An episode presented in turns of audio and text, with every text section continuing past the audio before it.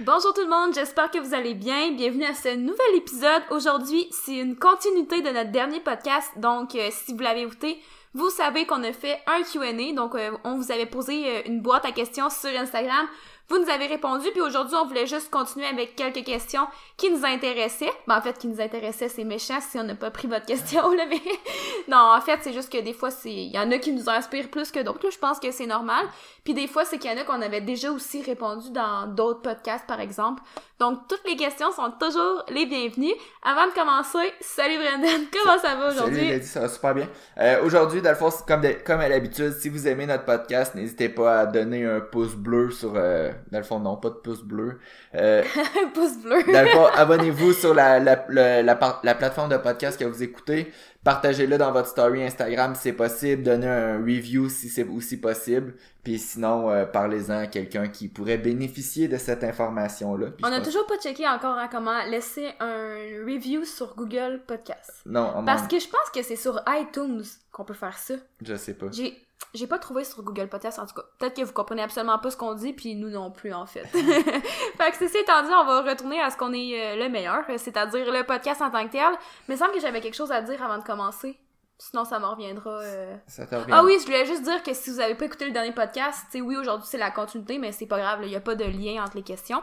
Juste peut-être la première question qu'on va répondre, c'est comme il y a un petit lien avec le dernier podcast, mais aussi avec nos revues techniques. Donc on va encore focuser sur le dossier fessier au squat parce que je pense que ça vous, ça vous intéresse. En fait, on a eu beaucoup de questions, puis souvent quand on reçoit des vidéos de revues techniques, ça donne souvent que c'est une faiblesse des fessiers qui est potentiellement euh, la cause du problème. Donc aujourd'hui, on va parler de comment reconnaître une faiblesse des fessiers au squat. Donc, dans le dernier podcast, on vous a dit euh, des petits exercices euh, qui peuvent aider à corriger ça. Mais là, il y en a qui nous demandaient, ouais, mais comment qu'on peut faire pour diagnostiquer une faiblesse des fessiers? Moi, je sais pas comment je peux faire. Donc, aujourd'hui, on répond à cette question-là, ainsi qu'à d'autres questions qui sont tout aussi pertinentes. Donc c'est ça. C'est tout le temps un petit peu plus difficile de parler d'une faiblesse musculaire puis comment vraiment cibler une faiblesse des fessiers au squat quand on a juste la version audio là. Fait que si jamais ça vous intéresse et l'autre tu l'as mentionné un petit peu tantôt là, les revues techniques, surtout revue technique numéro 4, on voit deux des facteurs ben deux des style de lever un peu qui nous euh, met la puce à l'oreille par rapport à une faiblesse des fessiers. Donc on a comme principalement deux types si on veut, de... C'est un peu comme un sticking point, si on veut, ou euh, c'est une faute technique, si on veut. Puis il y a comme deux styles qui, dans les deux cas, ça peut être une faiblesse des fessiers, mais le squat est pas tout à fait pareil. Des fois, ça se peut, là, je veux dire, il y a aucun squat qui est pareil. Fait que vous irez voir ça, c'est super intéressant. Puis même notre vidéo qui va sortir dimanche, mais que là, quand le podcast sort, ça veut dire que c'est sorti hier. Il y a même un, un lover, je pense que c'est le deuxième lover qu'on analyse, que lui, puis ça va être le premier point qu'on va parler, c'est le ratio squat-deadlift. Donc, généralement, on est capable de faire une plus grande charge au deadlift qu'au squat. En tout cas, pour les lovers qui sont pas dans les catégories euh, super heavyweight qu'on appelle, donc les catégories 120 kg et plus, normalement, on devrait être capable de soulever plus au deadlift qu'au squat. Mais justement, lui, ce lover-là, il me dit, mais moi, mon squat, il est meilleur ou en tout cas, il est égal à mon, à mon deadlift. Ce qui est souvent potentiellement causé par Là, je dis peut-être là, parce qu'il y a plusieurs causes sous-adjacentes, mais c'est souvent causé par euh, justement des fessiers qui sont un petit peu plus faibles, parce qu'on sait que le squat va venir solliciter un petit peu plus les quadriceps, puis le deadlift un petit peu plus les fessiers. Donc si votre squat est meilleur que votre deadlift, c'est généralement que ça peut vouloir dire que c'est une faiblesse des fessiers. Puis ça c'est drôle parce que quand j'ai regardé la vidéo, c'est euh, cette vidéo-là, c'était moi qui l'analysais là dans vous allez voir dans la revue technique. Puis tu sais le, la personne en question avait parlé à Brandon en fait que c'est ça son ratio squat deadlift était comme sais, dans le fond, son squat était égal à son deadlift pratiquement. Mais ça, je le savais pas. Puis quand j'ai regardé son levé, son deadlift, ben je trouvais que, tu sais, je, je croyais en fait que c'était potentiellement une faiblesse des fessiers. Mais je savais pas que le ratio était égal. Puis tu sais, en sachant que le ratio était égal, ben on dirait que ça venait juste comme un peu combler l'analyse. Puis c'est pour ça aussi qu'on le dit, je pense, la dernière fois. Mais tu sais, on aime ça comparer squat et deadlift pour vraiment aller comme on dit tout le temps en guillemets le diagnostiquer parce que comme je sais pas c'est pas le mot que je veux euh, on dirait que ben, je pense qu'on comprend on comprend en tout cas non mais c'est parce qu'on dirait que en kin excusez des roches en kin on n'a pas le droit de mettons de diagnostiquer genre des euh, des blessures, par exemple, ou des problèmes. Fait qu'on dirait que j'aime toujours pas ça dire le mot diagnostiquer, mais en fait, on s'en fout carrément, là. Mais tout ça pour dire que on aime ça analyser squat deadlift ensemble pour vraiment avoir un portrait global de la personne parce que souvent les faiblesses de l'un vont fitter avec les faiblesses de l'autre là tu sais c'est rare que tu vas être par exemple très faible des fessiers euh, au squat mais euh, très faible des quadriceps mettons au deadlift là tu sais souvent c'est ça va dans le même sens Puis même pour ce lever là, c'est un lever qui euh, qui avait une technique sumo. Fait que le sumo implique encore plus les quadriceps. Euh, si justement votre votre sumo deadlift il est vraiment différent de votre deadlift conventionnel, le, le sumo implique un petit peu plus les quadriceps, le conventionnel un petit peu plus la chaîne postérieure. Ça peut être relié à différents autres facteurs, mais encore une fois, ça peut être un autre indicateur qui pointe en direction euh, des quadriceps ou des fessiers faibles. Fait que si votre squat est égal à votre deadlift, puis en plus de ça, votre sumo deadlift il est beaucoup plus fort que votre deadlift conventionnel, ben là ça peut être toutes des, tu sais, c'est comme des pistes d'information qui peuvent indiquer que oui, les fessiers sont peut-être à travailler. ou si par exemple euh, là on peut aller pousser encore plus si votre euh, front squat est comme plus haut que la moyenne par exemple ben là tu sais souvent ça ce serait une force des quadriceps par exemple. Fait que, en tout cas tu sais vous pouvez combiner plusieurs assauts comme on dit pour avoir un portrait global mais tu sais brièvement ce qu'on voulait dire aujourd'hui c'est que si votre squat est égal à votre deadlift potentiellement que vos fessiers sont faibles puis si en plus vous avez un sticking point qui ressemble à ce qu'on va dire après ben vous avez peut-être euh, trouvé le jackpot de votre problème Puis on a fait un. Là, j'essaye de trouver le, podcast exact, du, le numéro du podcast, je le trouve pas. Mais on a fait un podcast dans les podcasts numéro 40 là environ, c'était les ratios à l'entraînement. Donc si c'est quelque chose qui vous intéresse, réécoutez ces épisodes-là, cet épisode-là, euh, parce qu'on parle justement des ratios front squat, back squat, les ratios deadlift, euh, deadlift puis squat, tous ces ratios-là. Fait que c'est un super de bon podcast pour justement donner un indice sur le faiblesse des fessiers au squat. Euh, donc notre deuxième point qu'on voulait aborder, je pense que ça faisait le tour. Ouais, pour les ratios, ouais. Puis ça, comme, tu sais, le, le podcast est facile à identifier, fait qu'hésitez pas à aller jeter un coup d'œil. Puis sinon, sur Instagram, on a aussi un post, mais là, c'est sûr que sur Instagram, c'est toujours plus difficile à trouver, là, mais il est là. Euh, le- c'est le podcast numéro 47. Ah, super. pour, pour ceux qui s'inté- s'intéressent. Euh, le deuxième point qui pourrait aider à identifier une faiblesse des fessiers au squat, ce serait ce qu'on appelle là, le terme euh, plus scientifique, le genou valgus. En gros, tout ce que ça veut dire, c'est les genoux entrent vers l'intérieur. Ça arrive surtout dans la phase concentrique du mouvement, donc quand on remonte la charge. On va voir, ça arrive plus souvent chez les, femmes, je dirais. Euh, on va voir quasiment les genoux, des fois, ils vont avoir tendance à se toucher. Ça, c'est surtout, c'est une immense faiblesse des fessiers. Mais euh, ça peut être un autre indicateur de fessiers faibles. Par contre, je veux juste euh, laisser une petite note à ce niveau-là. C'est pas parce que vos genoux rentrent vers l'intérieur que systématiquement c'est vos fessiers qui sont faibles. Euh, ça, c'est comme souvent quelque chose qu'on entend, mais il faut faire attention parce que le pied, tu sais, c'est- drôle à dire, mais le pied un gros impact sur le genou. Parce que si par exemple vos pieds sont pas assez stables, vos, votre arche s'affaisse ou que votre euh, petit orteil décolle du sol, fait que ça fait en sorte que votre pied rentre vers l'intérieur, ben ça potentiellement ça va faire en sorte que le genou va aussi rentrer vers l'intérieur. Donc c'est sûr que quand on donne des points comme ça, faut pas prendre ça au pied de la lettre, il faut analyser plusieurs choses pour pouvoir avoir vraiment une bonne idée de c'est quoi votre problème. Mais tu sais, on vous donne vraiment des pistes de solutions. C'est quand même juste un podcast, là, on fait pas une analyse de chacun d'entre vous, évidemment. Mais il faut garder en tête que c'est pas parce que vos genoux rentrent vers l'intérieur que vos fessiers sont faibles. Il y a plusieurs autres facteurs à évaluer. Puis euh, c'est ça. C'était juste un petit commentaire Ça, euh, comme ça. si, vo- si votre pied est instable, ça, ça veut pas nécessairement dire que vos fessiers sont faibles, même si vous avez tous les points qui feront en sorte que peut-être que vos fessiers sont faibles. Des fois, ça peut juste dire que vu que votre pied est instable, vos fessiers s'activent pas optimalement, puis là, c'est comme une cascade qui, qui découle. Mais la cause, c'est pas nécessairement vos fessiers, ça peut être vos pieds. Mais de façon générale, on va y aller, puis Ouais, on, va simplifier la vie pour dire que si les genoux entrent vers l'intérieur, ça peut vouloir dire que les, les fessiers sont faibles. Puis on en a parlé, écoute, je pense que j'ai dit une phrase là, dans le dernier podcast là-dessus. Qu'est-ce qui cause que les genoux entrent vers l'intérieur? C'est souvent une, euh, une compensation des adducteurs, donc les muscles qui sont à, l'intérieur de la cuisse. Ils vont venir, parce que c'est quand même des puissants extenseurs de la hanche, mais surtout dans le bas du mouvement au squat. Donc, oui, les fesses vont être impliquées euh, pour faire l'extension à la hanche, mais quand vous êtes particulièrement da- dans le trou, qu'on va dire dans le bas du mouvement, vos adducteurs, ils vont vraiment aider à l'extension à la hanche plus que vos fessiers même.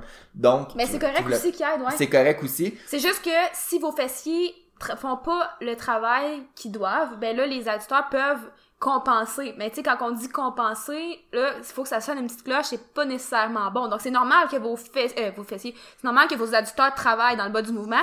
C'est juste que si vos fessiers font pas assez de job, tu sais, comme ils devraient, ben là, ça peut créer une adduction. Parce que oui, euh, on- ils vont permettre l'extension de la hanche, mais ça le dit dans leur nom, euh, adducteur, ça permet l'adduction, puis ça, en fait, ça peut venir euh, faire en sorte que les genoux rentrent vers l'intérieur. Parce que c'est difficile à, à imaginer euh, comme ça en podcast, mais sinon, il faut aller taper sur Google adduction de la cuisse, puis vous allez voir euh, rapidement c'est quoi.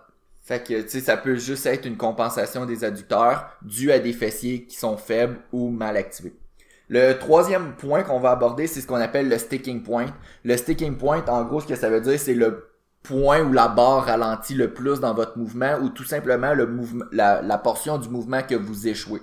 Fait que, par exemple, euh, une faiblesse des fessiers, normalement, ça serait le sticking point serait environ à mi-distance ou environ au parallèle. Donc vous êtes, vous descendez, vous, euh, mettons si on prend une, profondeur de squat légale en, en powerlifting, vous descendez un petit peu plus bas que le parallèle, vous remontez un petit affaire, puis là tout à coup la barre a ralenti ou vous échouez votre mouvement.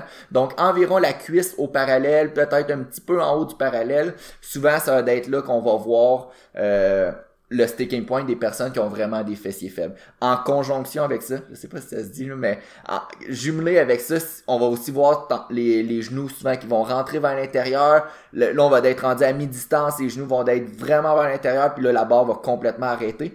Puis ça, c'est exactement ça qu'on a vu dans le vidéo review qu'on a fait, le, numéro 4, le, notre dernier lover qu'on a, qu'on a analysé. On voyait, il, sa barre ralentissait vraiment à mi-distance, ses genoux rentraient vers l'intérieur. C'était un exemple parfait de, de, fa- de faiblesse au fessier. Puis pour un sticking point, vous n'êtes pas obligé nécessairement de manquer votre levée. T'sais, vous pouvez facilement voir un sticking point.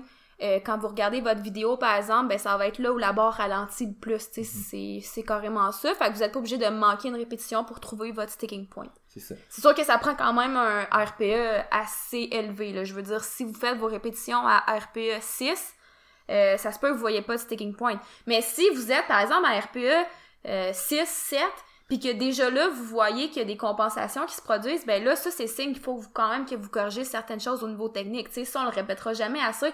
OK, vous êtes en compétition, ça se peut que votre technique casse, que votre levée soit pas 100% optimale, puis c'est correct. Mais si vous faites constamment des répétitions avec les genoux qui rentrent vers l'intérieur, ah ben là, par exemple, tu sais, il y aurait quelque chose à corriger, c'est certain. Puis le fait de de diagnostiquer ces faiblesses comme ça, ben ça peut aider, puis ça peut être une première piste de solution.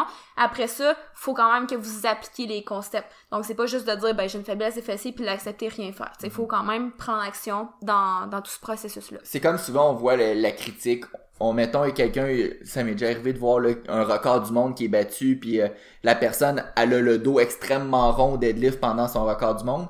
Puis là le monde il va ah elle va se blesser au dos blablabla. Mais c'est pas tu sais si vous testez votre maximum une fois ou deux fois ou trois fois par année maximum, puis cette répétition là votre technique est peut-être pas optimale parce que crime c'est votre charge maximum. C'est normal que la que, ça casse puis je dirais pas c'est je dirais pas que c'est sécuritaire mais c'est plus tolérable. Mais si à chaque entraînement euh, par exemple vous faites du deadlift puis là votre dos est rond chaque répétition chaque entraînement là c'est un problème. Mais si ça arrive juste quand vous testez votre force maximum euh, je pense que c'est plus tolérable dans ce cas-là. Mhm. Puis on en avait déjà parlé, tu sais, moi je suis 100%, 100% d'accord avec ça, mais une autre affaire qu'il faut faire attention, c'est que si par exemple vous entraînez avec une mauvaise technique, puis que vous avez pas mal en ce moment, ben ça, ça veut pas dire que vous aurez jamais mal. Tu sais, donc euh, c'est juste de garder ça en tête, mais encore là, faut pas, tu sais, c'est tout le temps, il faut un équilibre comme tout dans la vie, là. Faut pas non plus que vous mettiez à trop analyser vos mouvements, puis à juste comme oublier de lever du poids, là. Tu sais, au final, euh, la, la, la force, c'est quoi? C'est de lever le plus haut possible. Puis, je veux dire, si tu fais juste, juste, juste penser à ta technique, puis tu sais, que tu te perds là-dedans, que tu sais plus à quoi penser, puis là, que t'as l'impression que t'es un peu perdu quand tu fais ton mouvement, ben là, il y a peut-être un problème aussi. Bref, on en parle souvent, je pense qu'on va passer à autre chose. Le dernier point qu'on veut aborder, là, c'est, pour vrai, c'est vraiment difficile à expliquer par podcast, là, fait qu'on est vraiment désolé. Encore une fois, je veux pas trop utiliser le vidéo review numéro 4, là, mais euh, il y a une athlète, là, c'était, euh, ouais, c'était une athlète, je me souviens. Euh, vraiment, c'est les hanches qui vont aller directement vers l'arrière pendant le mouvement. Je sais pas si tu vas avoir des bons mots et pour l'expliquer. Ben tu sais c'est que on dit tout le temps que la barre doit bouger en ligne droite, donc de haut en bas. Donc aussitôt que tu commences ton mouvement, ta barre théoriquement devrait vraiment faire une belle ligne droite si tu regardes ton vidéo de côté. Alignée avec le milieu ton pied. C'est ça, puis alignée avec le milieu du pied. Puis là, souvent, ce qui arrive, c'est que quand la personne va commencer à remonter, ben tout son poids va s'en aller plus vers l'arrière. Fait qu'on va vraiment voir que au lieu de monter en ligne droite de haut en bas, euh, la barre va comme reculer, si on veut. Fait que c'est vraiment la plus simple façon de l'expliquer. Puis les... Oh, excuse-moi de t'interrompre. Les hanches, ils vont aussi reculer en même mhm. temps. Fait que c'est ça. Ouais, c'est ça, c'est vraiment comme si la barre reculait carrément. Fait que tout le poids s'en va sur les ischio-jambiers. Puis ça encore, pourquoi on dit que ça pourrait être une faiblesse des fessiers, ben c'est que vu que le poids s'en va sur les ischio-jambiers, c'est comme si eux, ben c'était à leur tour de compenser pour les fessiers qui sont plus faibles, vu qu'eux aussi font l'extension à la hanche. Par contre, c'est pas le muscle principal qu'on va aller solliciter au squat, donc on aimerait mieux utiliser les fessiers, mais le corps, euh, tu sais, je veux dire, quand as une charge à lever, c'est quasiment pour lui, c'est comme une question de vie ou de mort. Il va trouver la façon la plus facile de finir ton mouvement. Puis si dans ton cas, euh, c'est en, en faisant une compensation des ischios, ben il va le faire. Tu sais, ça veut pas dire par contre que c'est nécessairement optimal. Parce que les ischio-jambiers, oui, ont un rôle d'extension à la hanche, mais leur rôle est vraiment, c'est vraiment un, rôle faible que je dirais. C'est pas un, un extenseur à la hanche comme les fessiers qui sont puissants. C'est que leur position est pas optimale. C'est ça. Par rapport au segment et tout, tu sais, sans rentrer dans les détails, leur position est pas optimale. On voudrait euh, le plus possible utiliser les fessiers, mais ça arrive qu'ils compensent parce que oui, ils peuvent faire l'extension à la hanche. Donc le même rôle que les fessiers, puis un peu dans le même optique que les adducteurs qui compensaient pour l'extension à la hanche, parce que le grand adducteur est quand même un puissant extenseur, comme on a dit tantôt, euh, ben c'est le même principe. C'est juste qu'ils viennent prendre le rôle des fessiers parce qu'ils sont pas capables de faire euh, la job qu'ils devraient. Fait comme on a dit tantôt que les genoux rentrent vers l'intérieur, dans un cas, les fessiers étaient faibles parce qu'il y avait une compensation des adducteurs, mais là, les hanches qui s'en vont vers l'arrière, puis qu'un peu le poids se, se ramasse au niveau des ischio-jambiers, oui, c'est une autre faiblesse des ischio, euh, une autre faiblesse des fessiers, mais là, c'est compensé par les ischio-jambiers. Fait qu'il y a deux façons euh, de d'un peu d'échouer ou d'avoir une technique moins bonne puis de voir une faiblesse des fessiers mais deux façons qui se, qui se voient visuellement complètement différentes. Ouais, super. Fait que je pense que ça fait le tour. Si jamais encore euh, vous êtes pas sûr après ces deux podcasts-là, premièrement, c'est tout à fait normal. Là. Je veux dire, c'est beaucoup de notions, puis tu sais, c'est pas simple nécessairement à analyser, mais vous pouvez quand même nous envoyer vos vidéos pour qu'on puisse les, les, analyser dans une autre vue technique. Puis comme ça, ça a fait profiter à plusieurs autres athlètes aussi, peut-être qui sont plus gênés de nous envoyer des vidéos, mais tu sais, gênez-vous pas. Euh, c'est vraiment dans une optique d'entraide qu'on fait ces vidéos-là. Là, tu sais, c'est pas pour critiquer les gens, loin de là. C'est vraiment plus dans une optique d'apprentissage puis d'entraide euh, entre leveurs. Les, on a trois autres questions pour vous aujourd'hui, ça va probablement être des questions un petit peu plus rapides que celle-là. La première question, c'est c'est quoi la différence entre la charge de travail puis le volume d'entraînement? Souvent là, les deux termes, la charge d'entraînement, volume d'entraînement, c'est deux termes qui s'interchangent souvent, mais c'est pas tout à fait la même chose. Puis je pense qu'un exemple facile à, à comprendre, si j'explique la différence entre charge d'entraînement euh, charge de travail puis volume d'entraînement, ça serait si on court. Fait que ça, mettons, on, on, on, court pour se préparer à un marathon, puis notre volume d'entraînement dans notre semaine, on a couru 40 euh, km. Mais ça, ça serait notre volume d'entraînement. Mais ça dit pas nécessairement à quelle intensité on a couru nos 40 km. À quelle vitesse, à, quelle, vitesse. Fait courir 40 km euh, en une sortie de course, juste puis ça nous prend par exemple 3 heures, c'est complet c'est quand même une vitesse rapide là 3 heures mais, mettons 4 heures. Puis c'est la vitesse qu'on qu'on court nos 40 km, ben c'est complètement différent de courir 400 euh, fois 100 mètres. Mm-hmm. Ça fait Ou ben ou carrément mettons euh, tu pourrais aussi courir 4 fois 10 km avec un pace de disons euh, j'ai aucune idée là 5 minutes du kilomètre versus 4 fois 10 km avec un pace de 6-7 minutes du kilomètre. Au final, le volume, le 40 km est le même, mais il y en a un a couru plus rapide, puis peut-être que cette vitesse-là, c'est plus proche de ton max, par exemple, que le 6-7 minutes du kilomètre, tu. Exact. Fait que la différence entre charge de, charge de travail puis volume d'entraînement, c'est que la charge de travail va aussi prendre en considération l'intensité puis d'autres paramètres versus le volume d'entraînement. Si on parle de powerlifting, ça pourrait être juste euh, j'ai fait dans ma semaine 10 séries de squat. Mais ça dit pas si tu fais 10 séries de 1 à 60% ou tu as fait 10 séries de, de 10 à, peu importe, mais ça, ça dit juste le nombre de séries ou une autre façon d'exprimer le volume d'entraînement, ça pourrait être en tonnage. Mhm. Donc, par exemple, euh, si tu as fait euh, 10 séries de 10 à 100 kilos, ben ça te fait, euh, je pense que ça fait, calcul rapide, là, ça ferait peut-être 10 000 environ, ça ferait 10 000 kilos de tonnage total, mais ça dit pas si le 10 000 kilos total est fait en une série, une répétition, ou il est fait, euh, tu comprends? Mhm. Fait que euh, c'est la différence principale. Aussi par rapport à toi, tu sais, si ce 10 000-là, est-ce que tu l'as fait à un pourcentage très élevé, encore une fois, de ton max, ou c'était en sous-maximal, tu sais, ça va varier d'une personne à l'autre? Exact.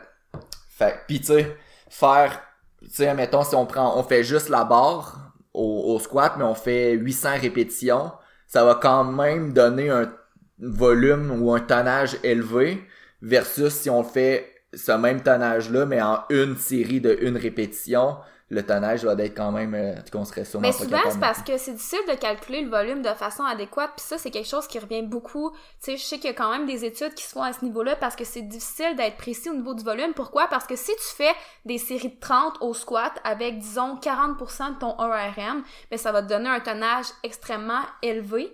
Mais des fois, tu sais, c'est que ça sera pas nécessairement intense en termes d'intensité. Fait que le, le- vraiment, là, la vraie définition d'intensité, c'est un pourcentage par rapport à ton max, par exemple. Fait que tu sais, ça, c'est des fois, c'est difficile de comparer des volumes, si on veut, parce que souvent, ce qu'on voit, c'est que, ben, mettons, le meilleur exemple, c'est que, par exemple, en hypertrophie, tu peux avoir des résultats similaires si tu fais trois séries de 10, euh, au même titre que si tu fais trois séries de 30, si au final, le RPE est similaire à la fin de ta série.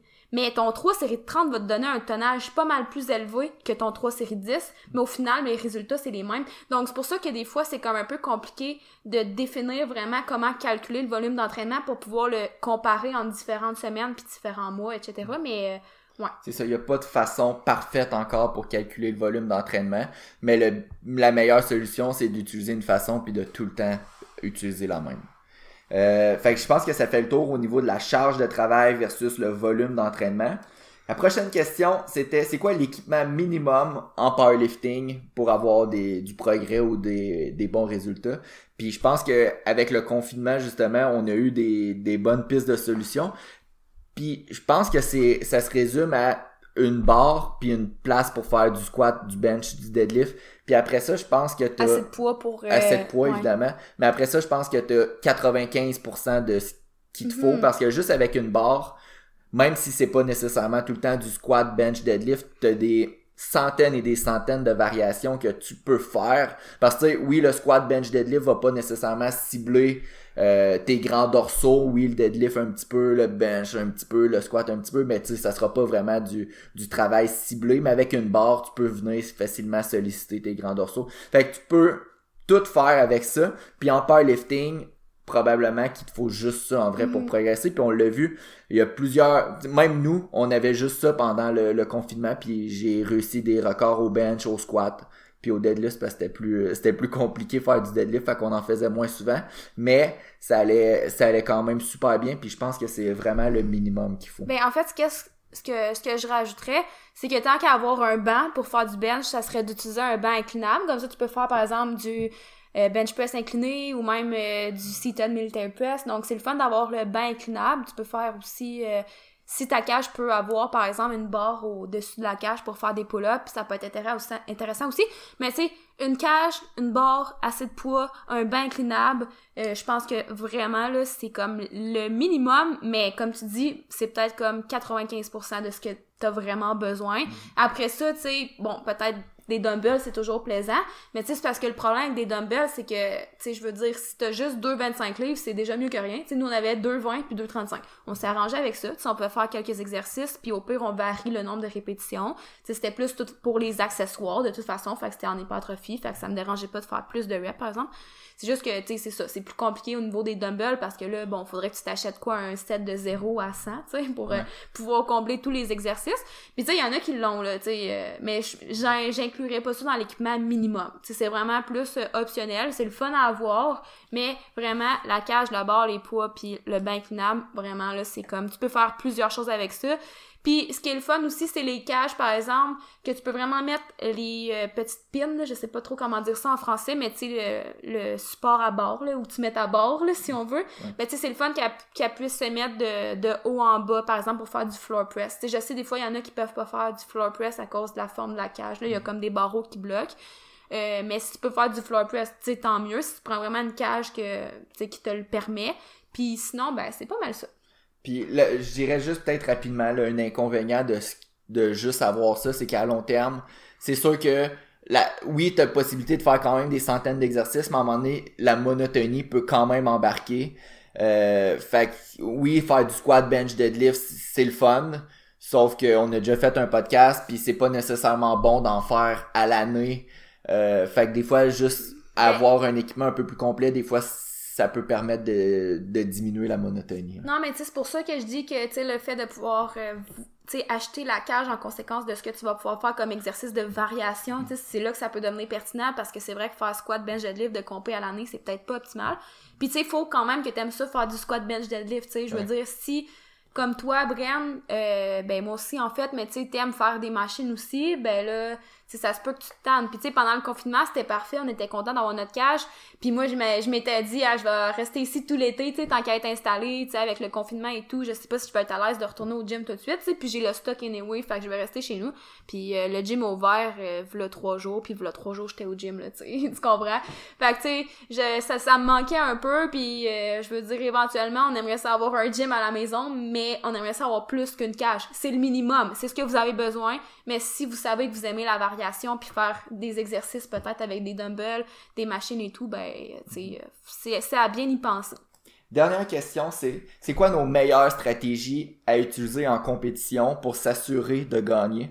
Euh, pour vrai, c'est une question qui est quand même vague, puis on a tu sais, on pourrait, chaque situation en compétition va amener une stratégie possiblement différente. Puis on peut pas répondre directement. Ça va trop dépendre des situations. Il y a trop de stratégies à utiliser. Mais on va quand même donner une stratégie en tant que coach à utiliser qu'on qu'on fait tout le temps. Euh, ça va être vraiment si on le sait à l'avance que la, la compétition va jouer entre deux lovers, par exemple entre la première et la deuxième position. Ben, ça euh, pourrait être aussi la deux ou la troisième position. Il y en a qui c'est comme faire un podium puis c'est correct. Là. Selon ce que vous visez. Là. comme toi au Canadien, au championnat canadien, ben, c'était pour la troisième place, par exemple.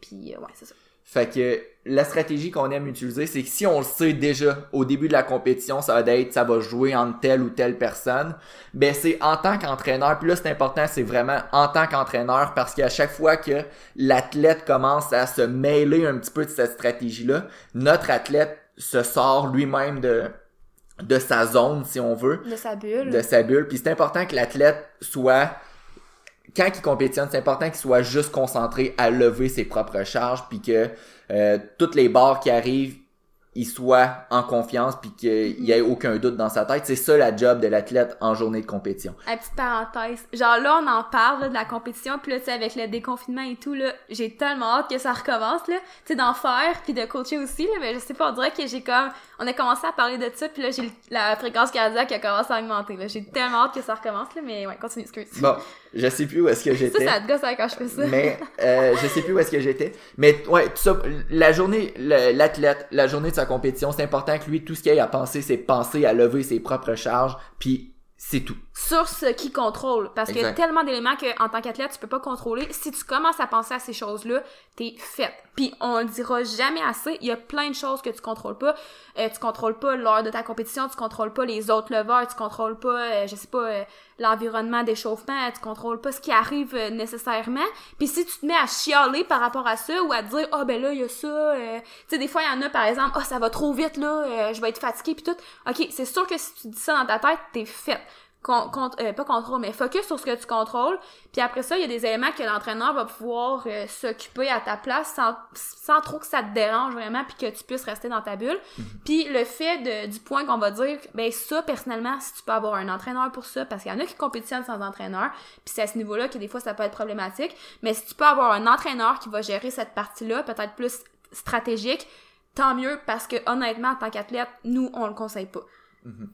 Fait que ce point-là qui est, euh, si on le sait, je me répète, si on sait que c'est entre deux personnes, ben tout au long de la, de la, de la compétition, l'entraîneur devrait voir tous les essais de l'autre athlète. Même si c'est au début de la compétition, au squat ou au bench, puis la raison, c'est simple, c'est que ça va te permettre de voir si cet athlète-là est dans une bonne journée ou dans une mauvaise journée. Ça va te permettre de voir la vitesse à laquelle ses barres lèvent. Parce que, par exemple, si on voit que son premier essai au squat est super lent, mais son deuxième essai, il rajoute 5-10 kilos, mais il est aussi lent encore. Puis son troisième essai, il rajoute encore 5-10 kilos, puis il est aussi lent encore. Mais à la fin, au deadlift, quand ça va être le temps d'estimer combien qu'il peut mettre encore, mais tu vas pouvoir considérer que, crime, tous ses essais, il a été super lent aujourd'hui, mais à chaque fois, il a été capable d'ajouter 10 kilos, puis il les avait quand même. Fait que ça va pouvoir te donner un meilleur, estime, un meilleur estimé de qu'est-ce qu'il est encore capable de lever. Aussi, tu vas pouvoir voir au tableau, est-ce qu'aujourd'hui, cet athlète-là, il a eu 4, 4 en 9 ou ben là c'est sûr que ça sera pas la fin de la compétition. Fait que mettons qu'on est on est rendu au deadlift. Est-ce qu'il y a eu euh, 3 en 6 ou il y a eu 6 en 6 il est sur une bonne journée ou pas? Fait que là encore une fois ça va donner un bon estimé Qu'est-ce qu'on fait avec ça? C'est que rendu au deadlift, souvent on est capable de jouer avec les. On est capable de modifier nos essais à notre troisième essai.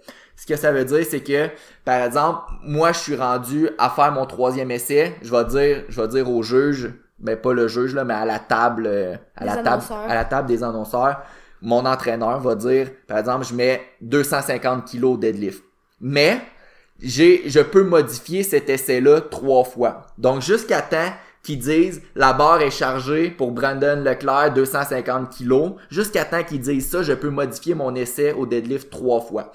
Fait que la stratégie qu'on peut utiliser, c'est justement de donner un essai, n'importe lequel. Ça m'est arrivé de donner 350 euh, kg au deadlift. Mais, là, non, c'était pas, ça. Mais pas 350. T'sais, non plus, c'est sûr que si tu mets une affaire qui est vraiment irréaliste, ben là, je pense que la personne va s'en rendre compte. Là. ouais, mais euh, tu passes de 300 à 350 kg, penses-tu vraiment que la personne va rajouter 100 livres? T'sais, non. Mais l'essai que tu donnes, il, il, va, il peut d'être modifié, fait que tu peux donner le chiffre que tu veux en réalité. Ah ouais. Mais euh, ça peut juste te donner du temps pour après ça voir le lever de l'autre athlète puis de pouvoir justement juger combien cet athlète-là est encore capable de lever pour après ça redonner ton papier ou le donner idéalement tu le donnes euh, quelques secondes avant qu'ils disent la barre est chargée pour Brandon Leclerc 250 kg. Parce que c'est sûr que ça, par exemple, faut faire attention parce que ça peut être vraiment stressant. Puis c'est là que l'athlète doit pas trop s'en mêler parce que là, tu sais, peut-être que t'as mis un, un faux essai, là, puis que tu sais que tu seras pas capable de lever cette charge-là, mais faut pas que, tu sais, faut pas que le coach oublie de, de changer l'essai parce que là, sinon, tu sais, c'est ça qui peut, ça peut donner stressant. Puis si l'athlète s'en mêle, pour vrai, ça devient comme une game mentale, là, carrément. Là.